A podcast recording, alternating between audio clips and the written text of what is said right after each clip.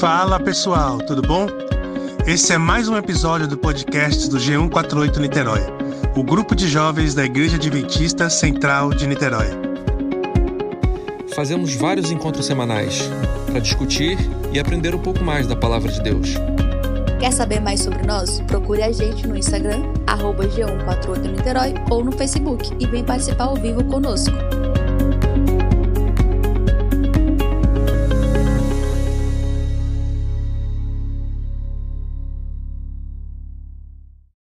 Boa noite, sejam bem-vindos todos. Você viu que bonito isso agora? A gente fazer esse cumprimento Não aqui. fala boa noite, porque você não sabe qual horário que a pessoa vai ouvir. É verdade, eu não sei que hora que você está ouvindo o podcast, a pessoa que está ouvindo agora nesse momento. Porém, seja bem-vindo, que Deus nos abençoe e nos guarde.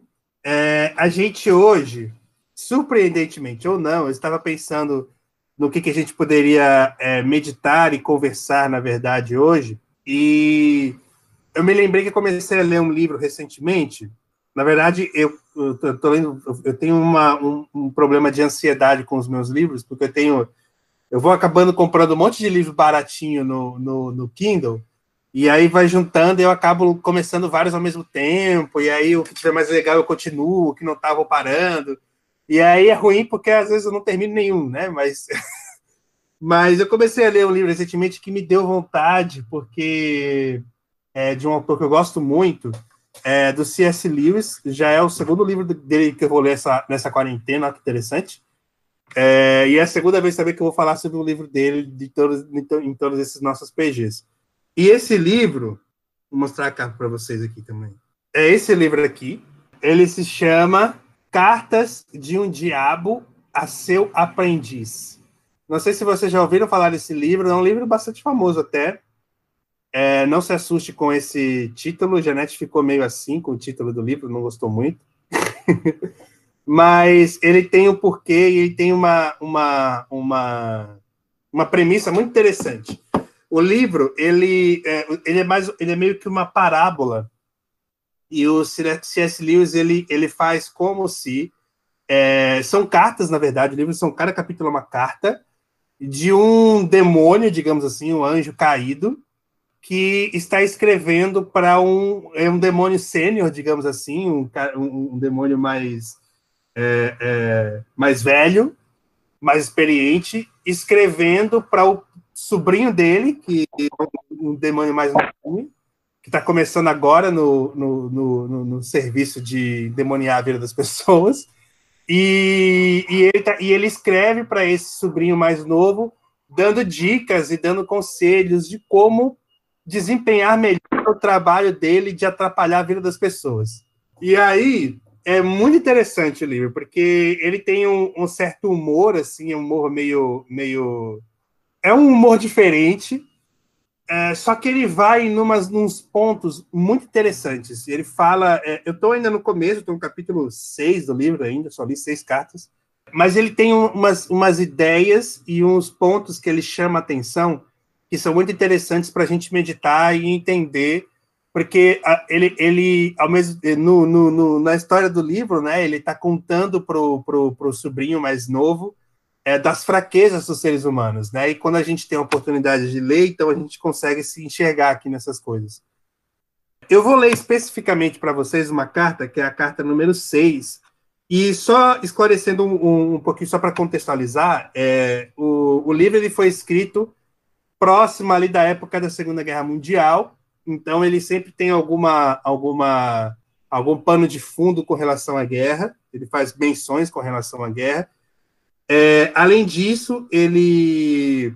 Ah, ah, então. O, o sobrinho, cara, é assim, vamos, vamos dizer, colocar o contexto. Cada demônio, digamos assim, tem um- um- uma missão de levar, acompanhar um ser humano até o momento de fazer com que ele se perca, entendeu? Esse é o negócio. Cada, cada demôniozinho tem, é que nem um anjo da guarda, só que é o contrário, né? Ele tem lá o, o, o, o, o ser humano que ele tem que acompanhar e tentar até que esse ser humano se perca. E eles chamam, eles chamam os seres humanos de pacientes, né? São pacientes. E aí, é, o mais interessante do livro para mim, porque toda vez que eu leio tem que trocar a chavinha na cabeça, porque quando ele se refere a Deus, ele, ele chama Deus de inimigo, porque Deus é o inimigo deles, né? Então, ele sempre quando ele fala de Deus, ele fala do inimigo. E aí é o contrário da nossa cabeça, né? Então, tem, toda vez tem que, tem que mudar a chavinha quando você está lendo. Mas eu vou ler aqui e eu vou comentando e a gente vai comentando os trechinhos. A carta começa assim: eles, o, nome do sobrinho, é, na verdade, assim, o, o negócio é, é, que esse, os nomes desses dos dois demônios eles foram mudando de acordo com a tradução do livro. E aí, nessa tradução, que é a mais recente, eles chamam o sobrinho, o nome dele é Vermelindo. Eu não sei por que isso, mas acho que tem a ver com vermelho e lindo. Então, é uma tradução horrível. Péssimo. mas, vamos lá. Ele, ele fala assim: Meu querido Vermelindo, que é o nome do, do sobrinho. Fiquei satisfeito de saber que a idade e a profissão do seu paciente tornam possível, embora não garantam, que ele seja convocado para o serviço militar.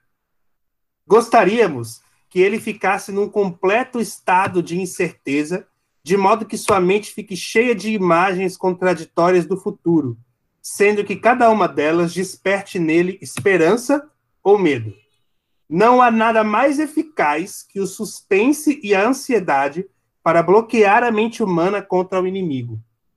Ele quer que os homens fiquem preocupados com o que fazem. Nosso negócio é fazer com que fiquem constantemente pensando sobre o que vai acontecer com eles. Vamos comentar aqui. Ele começa. Ele, então, qual, qual é o negócio? Ele está ele tá felicitando o sobrinho por descobrir que o paciente, o ser humano ao qual ele está cuidando, digamos assim, ele, ele pode ser chamado para a guerra. E aí ele fala, legal, ainda bem que ele está que ele, que ele tá na idade de ser chamado para a guerra, porque isso vai suscitar nele um sentimento de medo e de incerteza com relação ao futuro. E não tem nada mais eficaz do que o suspense e a ansiedade para bloquear a mente humana contra o inimigo. O inimigo, aqui a gente já falou, o inimigo é Deus, né? Então, não tem nada mais eficiente para é, bloquear a mente humana para, os, para, para Deus do que a ansiedade e a incerteza com relação ao futuro. E aí eu achei muito interessante, quando eu li a primeira vez eu não entendi, mas depois eu peguei, ele fala assim, ele, no caso Deus, quer que os homens fiquem preocupados com o que fazem, com o que estão fazendo agora. Mas o nosso negócio, o negócio lá deles, do, do, dos demônios, é, nosso negócio é fazer com que fiquem constantemente pensando sobre o que vai acontecer com eles. O negócio não é fazer o ser humano ficar preocupado com o presente, o negócio é ficar, fazer ele ficar preocupado com o futuro. Porque o futuro tem infinitas possibilidades. E quando você se preocupa com o futuro, você esquece do presente. E aí ele diz que Deus quer manter a nossa cabeça no presente. Já o demônio quer manter a nossa cabeça no futuro. Olha que interessante. Olha que interessante isso. E aí, quando eu li isso aqui, esse trecho, esse trecho eu já comecei, primeiro já, já me já coloquei a nossa situação atual, né, em que estamos vivendo, de incertezas com relação ao futuro, já de cara nisso aqui, para mim já casou direitinho. E aí, ele me, ele, ele me chamou a atenção também para aquele texto bíblico de Tiago, infelizmente eu era para ter pego e esqueci, mas eu acho que é Tiago, capítulo 5. Quando o pastor Moisés está aqui, ele, ele, deve saber de cor já isso. mas é o texto de Tiago que fala sobre que fala sobre essa questão do planejamento, né? Que a gente planeja as coisas, mas Deus é quem sabe o que vai ser o nosso futuro, né? Então Deus, é, é, na verdade, a gente teria que viver o presente, viver para Deus agora e deixar que Deus se preocupe com o nosso futuro, né? Ou tome conta do nosso futuro. E aí, voltando aqui para o livro, ele continua assim. É claro que o seu paciente já terá se convencido de que precisa se submeter com paciência à vontade do inimigo. Esse paciente, ou esse homem, o homem que o, o, o Vermelhinho está cuidando aqui, ele é um recém, ele é um, só trazendo mais contexto, ele é um recém-converso, ele acabou de conhecer Jesus, acabou de se converter, e até nos capítulos anteriores, nas cartas anteriores, o, o tio ele fala assim: ah, essa é a melhor hora para você conseguir transformar ele e trazer ele de volta para as nossas fileiras, quando ele acabou de se converter, porque as chances dele se dele, dele se decepcionar são enormes. E aí, quando ele se decepciona, é a hora da gente ir lá e trazer ele de volta para as nossas fileiras e fazer com que ele não volte nunca mais para Deus, se volte nunca mais para o inimigo. Eu achei muito interessante essa perspectiva. Ele ainda fala assim, num outro capítulo, que ele, ele ainda fala assim: ó, é, esse é o momento de, da, gente, da gente trabalhar em conjunto, a gente falar com outros amigos nossos E aí, quando o seu paciente estiver lá na igreja, louvando e cultuando a Deus, você falar com os nossos amigos próximos para que eles incitem os seus pacientes que já estão lá dentro da igreja a agirem de forma é, de forma errada ou de, de, de formas que suscitem algum tipo de decepção no recém-converso, porque o, recém-converso, quando se decepciona, é mais difícil dele, dele voltar para Deus depois. Eu, eu falei, rapaz, isso aqui tem muita, tem muita realidade mesmo. E aí vamos, vamos continuar. O, o que o inimigo quer dizer com isso, ou seja, o que o inimigo quer dizer com é, é, que ele se submeta a, com paciência à sua vontade, o que o inimigo quer dizer com isso é essencialmente que ele deve aceitar com paciência a tribulação que lhe sobreveio, a ansiedade e os suspenses atuais. É sobre isso que ele deve dizer: seja feita a tua vontade. E, pela tarefa diária de suportar isso, que o pão de cada dia será providenciado. Então, ele tem que se preocupar com, com Deus quer que você se preocupe com o hoje. Aí ele fala: o seu negócio, o negócio do vermelhindo, o seu negócio é garantir que o paciente nunca pense no medo presente como a cruz que lhe foi designada, mas apenas nas coisas que o deixam temeroso. Ou seja, a cruz que ele tem que carregar não é o, o que está acontecendo hoje, é o futuro. Por quê? Deixe-o considerá-las como sendo as suas cruzes. Não o deixe pensar que, já que são incompatíveis, elas não podem todas acontecer com ele. Faça-o praticar a coragem e a paciência com relação a elas, mesmo antes de acontecerem. Então, deixa que ele fique pensando nas cruzes que virão no, no, futuro, porque são tantas cruzes que ele vai criar na cabeça dele, que ele vai se perder em se preocupar em todas elas, com todas elas. Aí ele fala, porque uma resignação real, ao mesmo tempo, para com uma dúzia de situações diferentes e hipotéticas, é quase impossível. Sendo que o inimigo não ajuda muito aqueles que tentam ficar nesse estado de conformação. Então, se conformar com um monte de situações difíceis que a gente pode criar na nossa cabeça com relação ao nosso futuro, é muito mais difícil do que se conformar com uma situação difícil de hoje, real, que está acontecendo agora. Porque você tem tantas situações hipotéticas que você pode, que a sua criatividade pode pensar com relação ao futuro, que é difícil você conseguir se conformar com todas elas. Se conformar com o que está acontecendo hoje é muito mais fácil. E aí ele fala, a resignação ao sofrimento presente real, ou seja, se conformar com aquilo que está acontecendo hoje, mesmo quando esse sofrimento consiste basicamente no medo, é, é mais cômoda e geralmente é, é auxiliada pela ação direta do inimigo. Então, o inimigo está presente, o inimigo, no caso, Deus, está presente para ajudar aquele que se. Quando, quando você se volta para as suas preocupações diárias, do dia a dia, Deus normalmente te ajuda. Deus está do seu lado.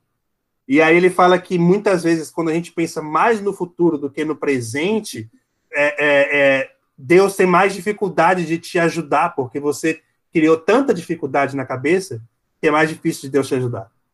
Aí ele fala assim: há uma lei espiritual importante envolvida aqui. Expliquei que você pode enfraquecer as orações do seu paciente, é, desviando a atenção dele do inimigo em si, para atentar sobre os seus, seus próprios estados mentais em relação a ele. Por outro lado, o medo se torna mais fácil de dominar quando a mente do paciente é desviada da coisa temida para o medo em si, considerado um estado presente e indesejável da sua própria mente.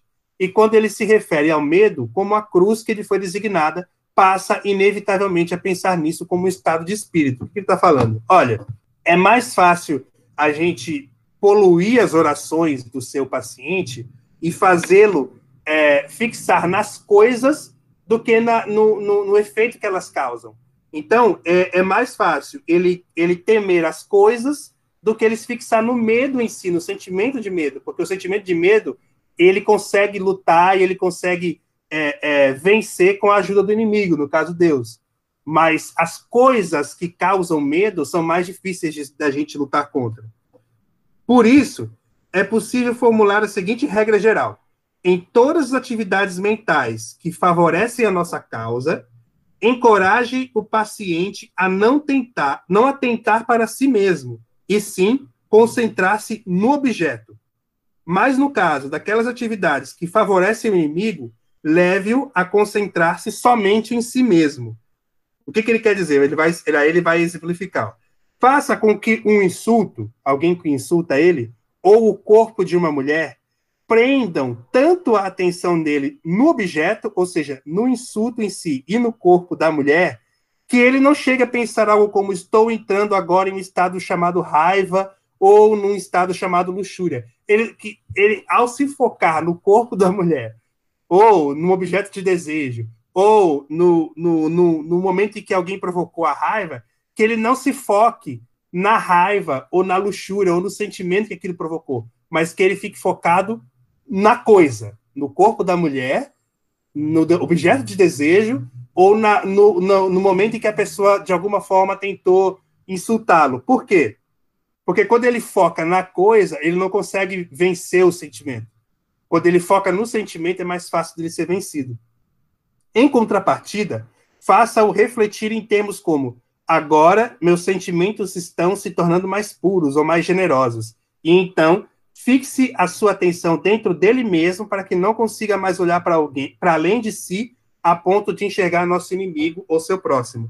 E aí, em contrapartida, quando o ser humano está pensando é, que está melhorando, que está crescendo, que está se tornando uma pessoa melhor, que ele se fixe nisso, que ele se fixe nele mesmo, ao ponto de não conseguir mais enxergar quem o está transformando ou o que o está transformando. Então, assim, o foco ou fica no ser humano ou em outras pessoas, mas não no sentimento, não em Deus, não naquilo que o está transformando. Eu achei.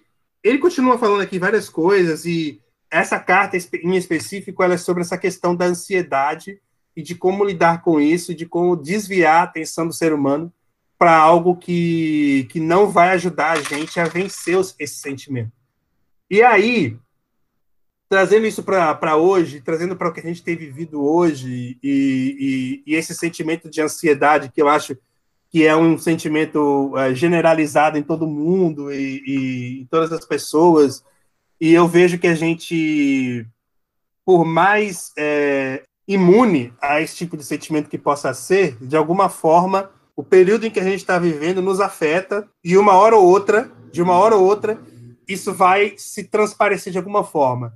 É, desde, por exemplo, uma doença física ou mesmo a uma doença psicológica. É, eu, por exemplo, me, enche, me colocando nisso, há uns anos atrás, em 2017, meu segundo ano aqui em Niterói, foi meu ano mais difícil profissionalmente falando. Eu não sei se quem estava aqui me conhece, me conhece desde essa época lembra, talvez lembre. Eu, eu nunca trabalhei tanto na minha vida como eu trabalhei nesse ano de 2017.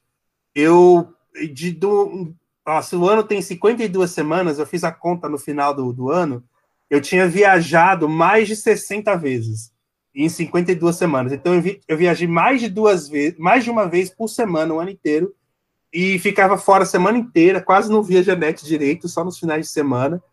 E era uma preocupação incessante o tempo inteiro, e trabalho, e pessoas né, forçando, e a empresa exigindo coisas, e a gente, né, e eu me dedicando, era o segundo ano de empresa, então estava mais ainda querendo, de alguma forma, mostrar serviço, né, e tudo mais. E eu gosto, eu gosto de trabalhar, eu gosto dessa, dessa ansiedade de ter muita coisa para fazer, a Janete sabe disso, às vezes até me critica com isso.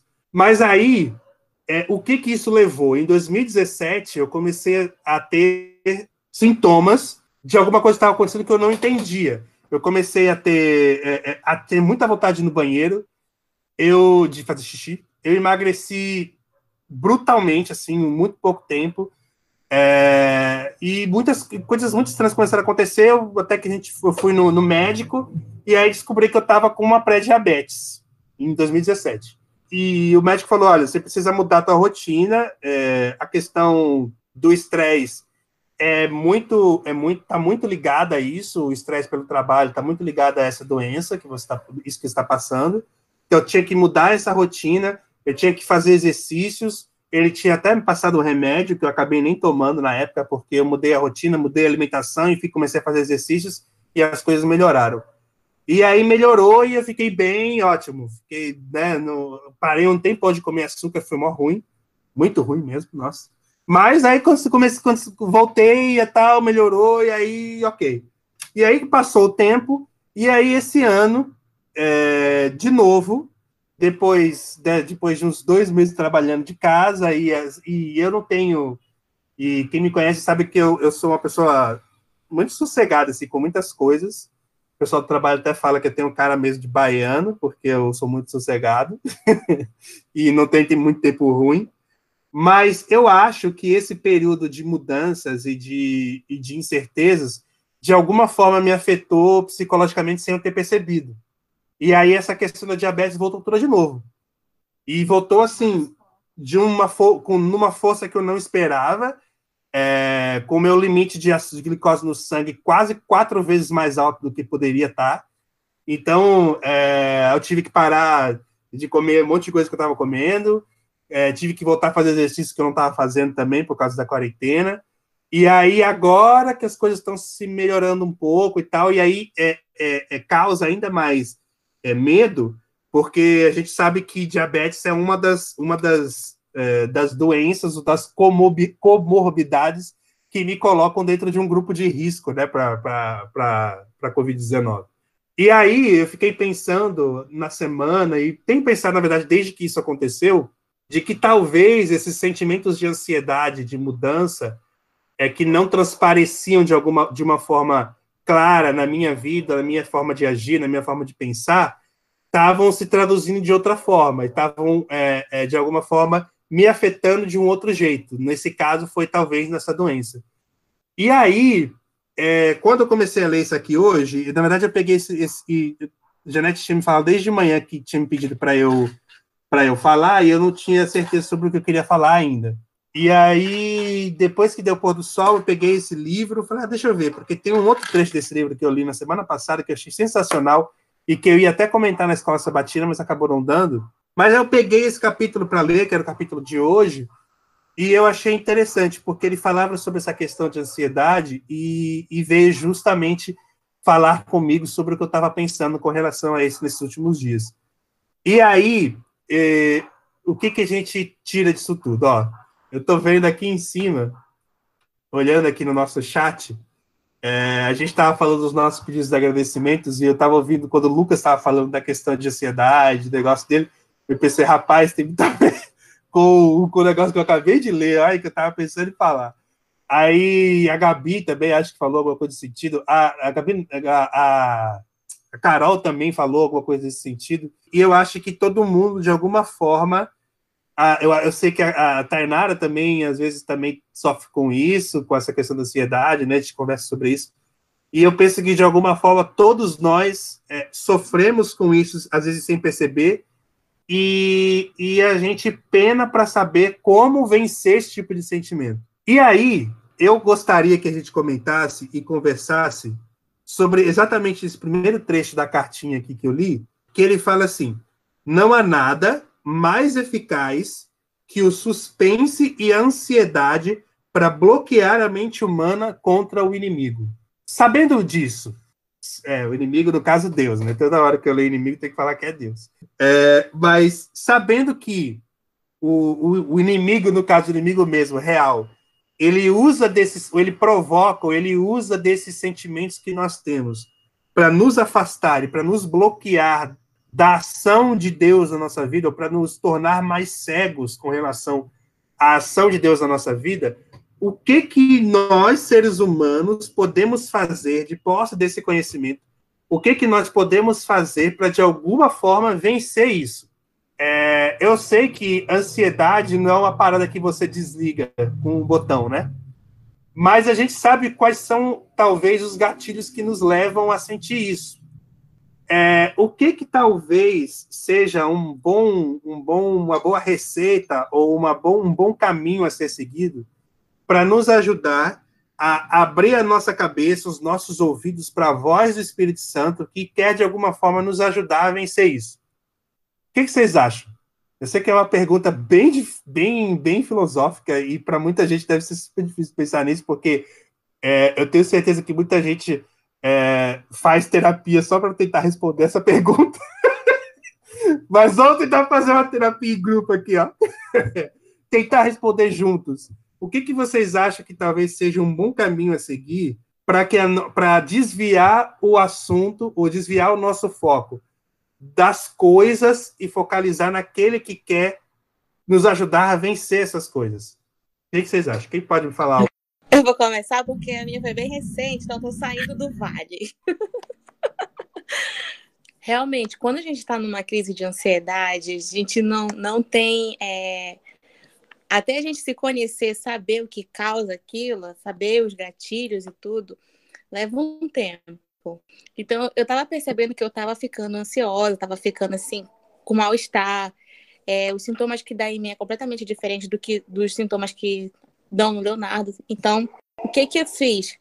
Eu tava com todas as coisas na minha cabeça, tipo assim, ah, eu vou ter que fazer isso. Então eu ficava lembrando, ah, mas eu tenho que fazer aquilo. Então eu ficava com tudo aquilo na minha cabeça, tentando é, dar conta. E aí, às vezes, a resposta é muito mais simples do que a gente imagina além da terapia, eu fiz assim um, uma organização. Eu passei a anotar coisas para fazer naquele dia. Eu tenho que fazer isso nesse dia. Se não der, eu faço no dia seguinte.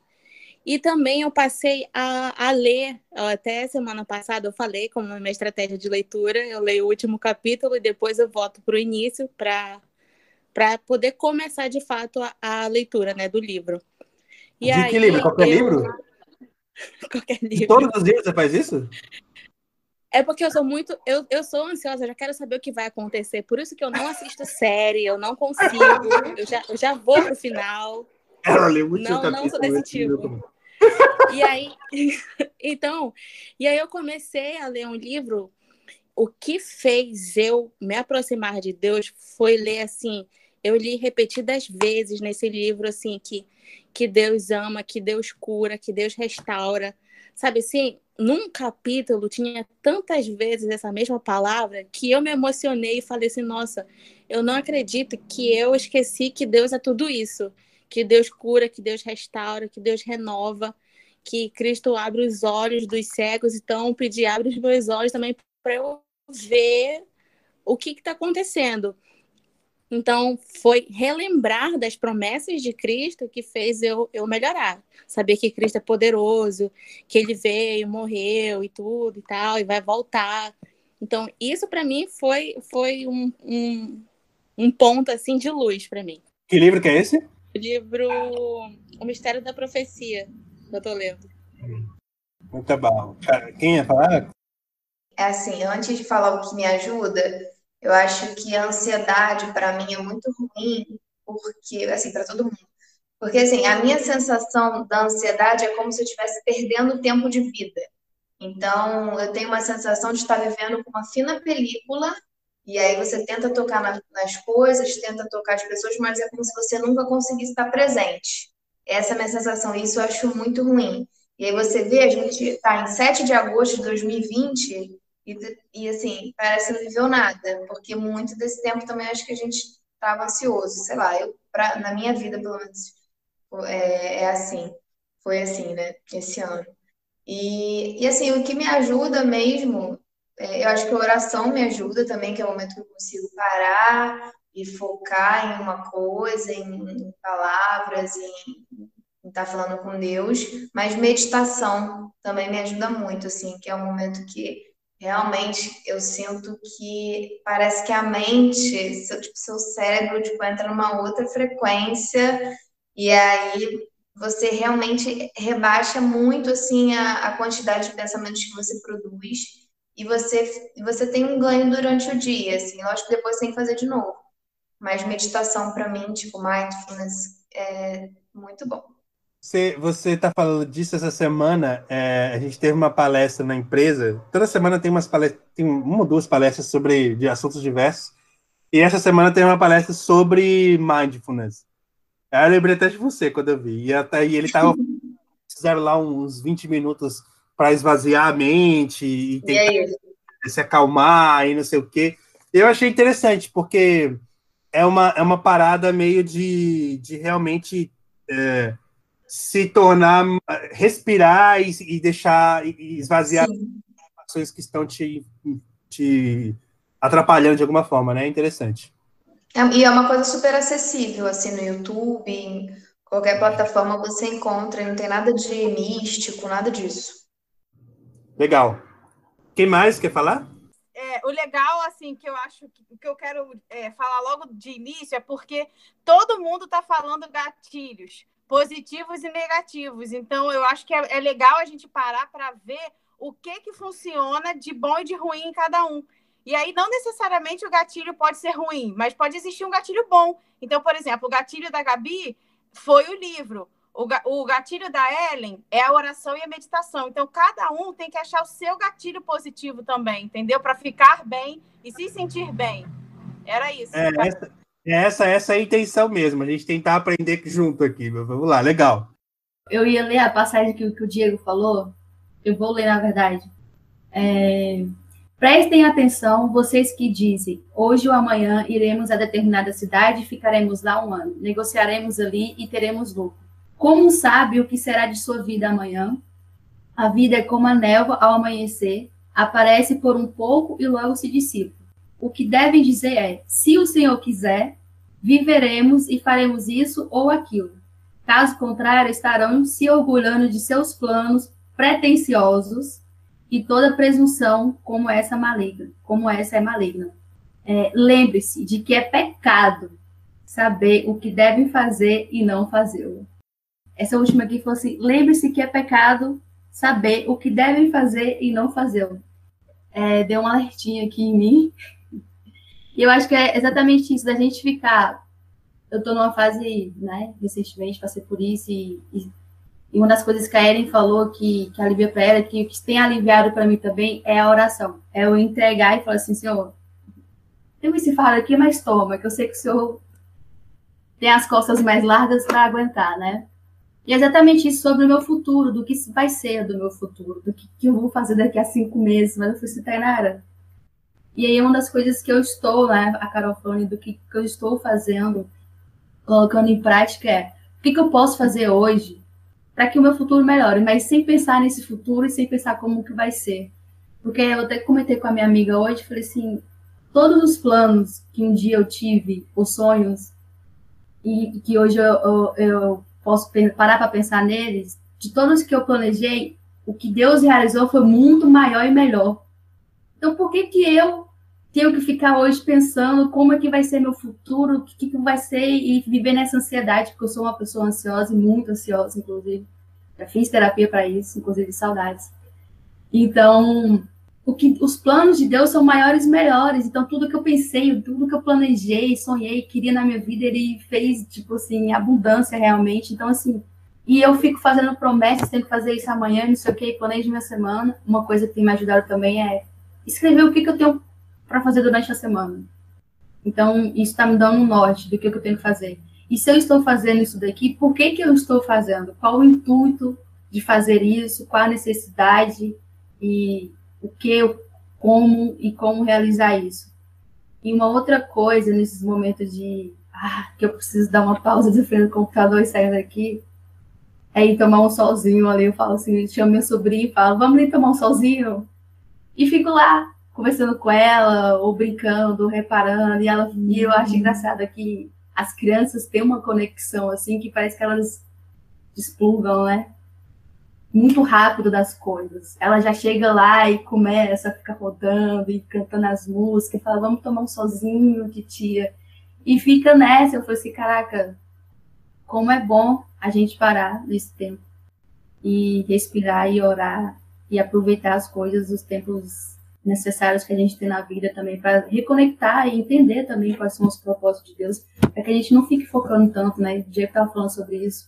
E a gente fica focando muito no, no amanhã, em viver isso. Eu acho que isso é do ser humano, inclusive isso é uma das armadilhas, né? Como o Diego estava falando do inimigo, da gente ficar se preocupando, porque a todo tempo que a gente vai vendo na Bíblia, a gente fala assim, não se preocupe com o amanhã, né? O amanhã a Deus pertence, é Ele que vai realizar. Foque nas suas coisas de hoje.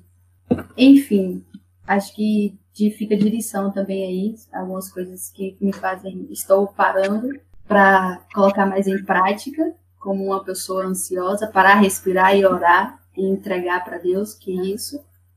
E focar no hoje, né? No que, que a gente pode fazer hoje. Apenas isso.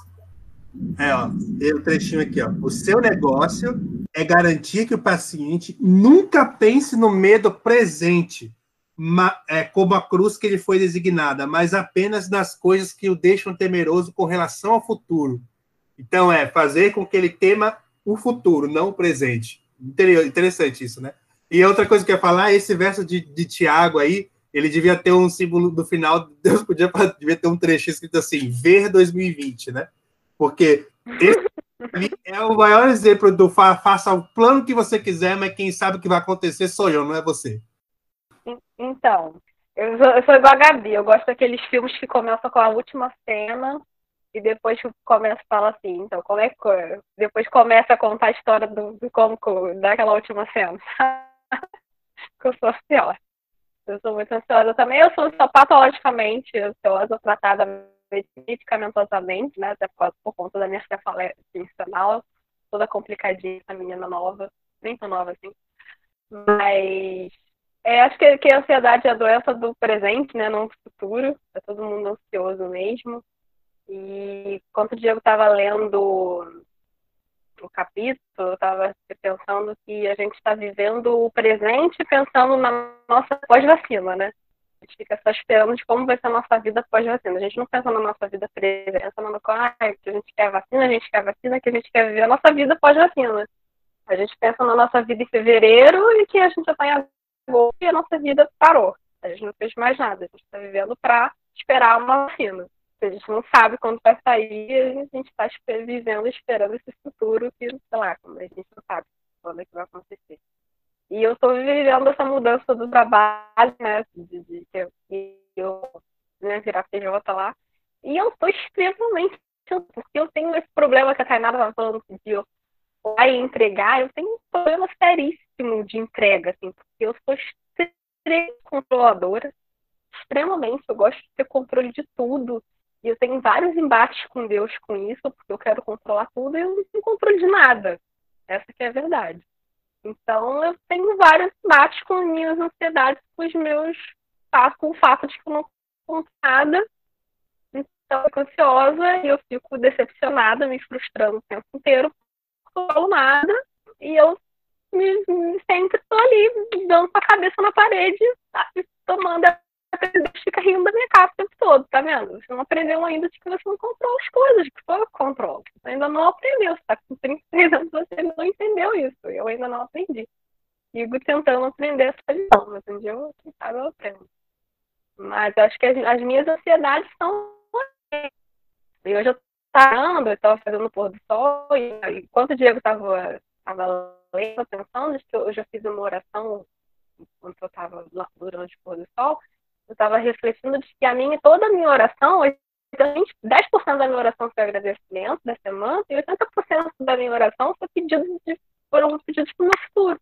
Pedido para algumas, por algumas pessoas e coisas para mim foram só pedidos para o meu futuro.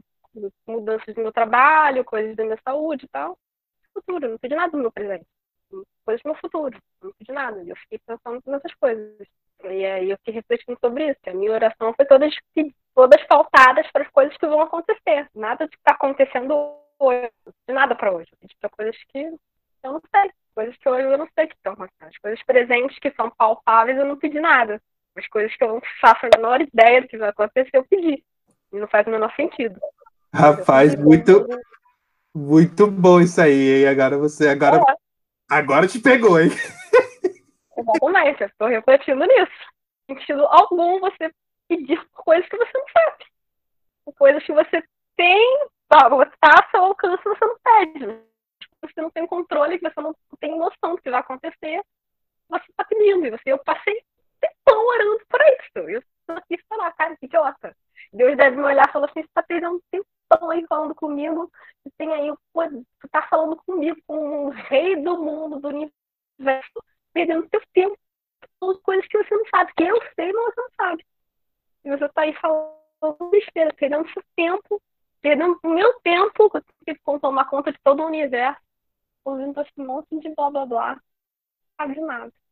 Tirei 10 minutos de, sei lá, 20 minutos de Deus com um monte de coisas de, sei lá, talvez não preste nada nem para mim nem para ele. E vou minha, minha reflexão, da minha, do minha, da minha mudança de a partir de hoje, talvez. Eu achei interessante. Achei interessante o, o, que a Thay estava lendo, só que a versão dela realmente é meio estranha, tanto que ela leu de novo o último capítulo, né? O último versículo. E aí, na, versi, na, na versão que eu tenho aqui, a meio atualizada, diz assim: Agora, entretanto, vocês se orgulham de suas arrogantes pretensões. Todo orgulho semelhante a esse é mau. Portanto, aquele que sabe que deve fazer o bem e não faz, nisso está pecando. Então é isso, ó. Você pode ah, pretender qualquer coisa e ter orgulho disso não serve para nada. Segue a vida fazendo bem, que, que, que, tá, que tá certo. Deixa comigo o restante. E uma coisa que eu achei interessante também que a Gabi comentou, que, que até um, do que o livro que o Diego estava falando diz isso. Ela pegou e anotou aquilo que ela poderia resolver naquele dia. Ela parou de pensar no futuro, se preocupar com o futuro e começou a se preocupar com aquilo que ela podia fazer naquele dia. E se não resolveu naquele dia, ela deixou para o dia seguinte. E segue, segue a vida. Então, deixar as preocupações do futuro te consumirem realmente é, é uma coisa muito ruim. Mas, assim, de alguma forma também, isso é muito consequência do mundo que a gente vive hoje em dia, né? As pessoas são muito é, é marketing para todo é lado, né?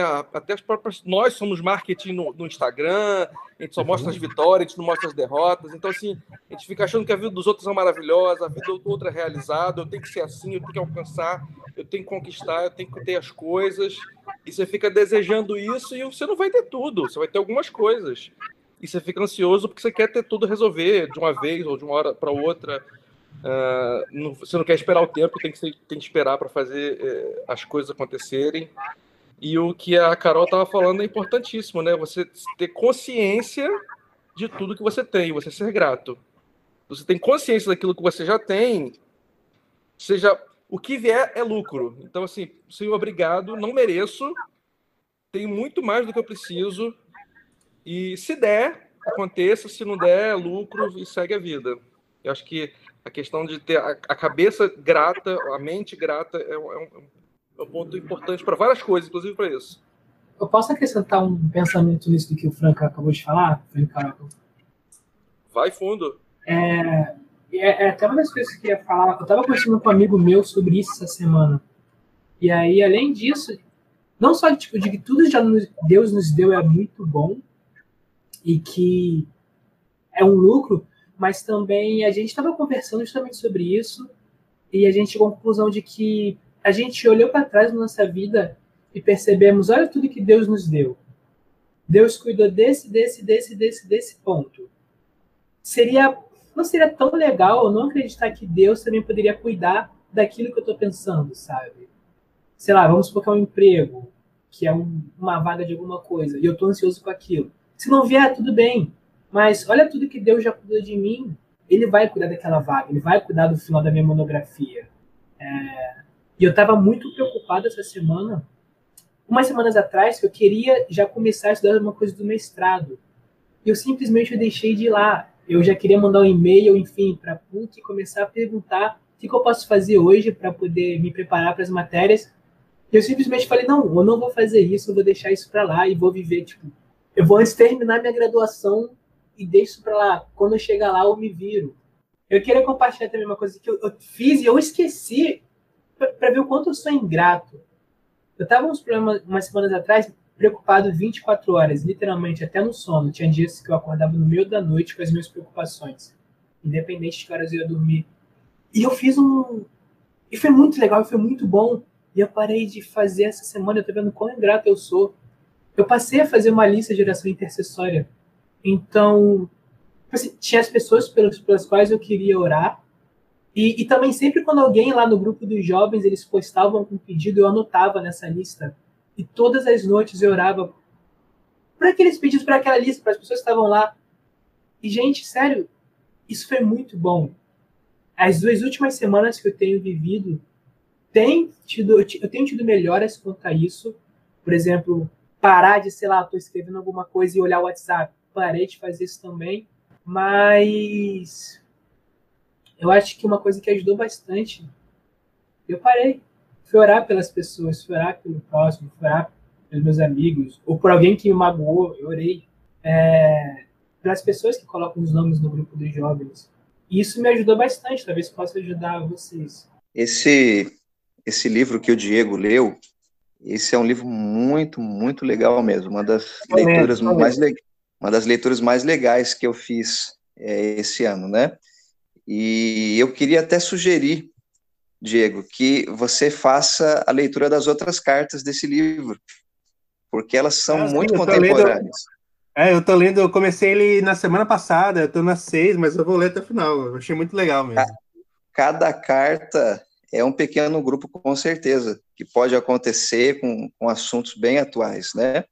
Mas, assim, dentro da pergunta que você fez e vendo a participação de todos aqui, é, me fez, isso me fez refletir muito na questão de que a ansiedade, a preocupação excessiva com amanhã, ela é uma estratégia de Satanás, não é algo que acontece naturalmente na nossa vida. A gente não é ansioso simplesmente porque vai acontecendo. Sim, existem elementos que podem nos levar a isso, mas o maior interessado para nos fazer perder o foco no hoje e, e, colocar todas as nossas preocupações no amanhã, onde a gente não tem controle nenhum, é Satanás.